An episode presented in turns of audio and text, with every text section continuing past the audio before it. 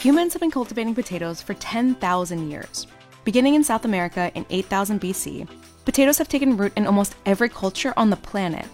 A super versatile vegetable, potatoes can be found in Belgium's salty, crispy fries, Indonesia's sweet and spicy sambal goreng kentang, and Ecuador's fluffy, cheesy llapingacho. Let's take a look at the crunchiest, cheesiest, and most delicious potato recipes from 28 countries around the world. Chorrillana is quintessential pub food.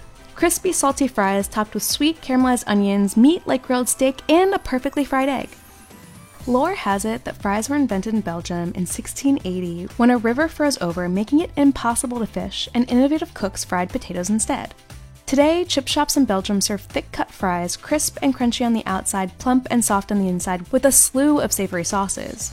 Llapingacho are potato pancakes spiced with onions, cumin, and achiote, which has a peppery flavor and turns the whole dish orange. Then stuffed with queso fresco. The pancake is pan fried until golden brown with an ultra crispy exterior and a creamy smooth interior.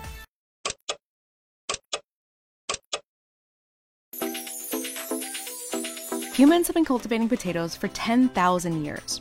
Beginning in South America in 8000 BC, potatoes have taken root in almost every culture on the planet. A super versatile vegetable, potatoes can be found in Belgium's salty, crispy fries, Indonesia's sweet and spicy sambal goreng kentang, and Ecuador's fluffy, cheesy llapingacho.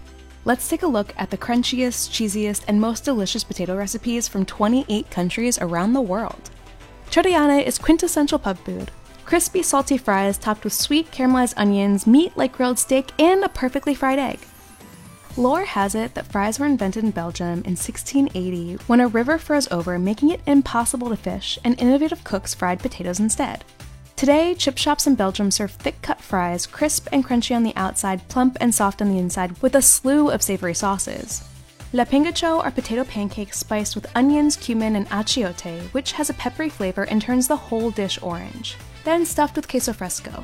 The pancake is pan fried until golden brown with an ultra crispy exterior and a creamy smooth interior.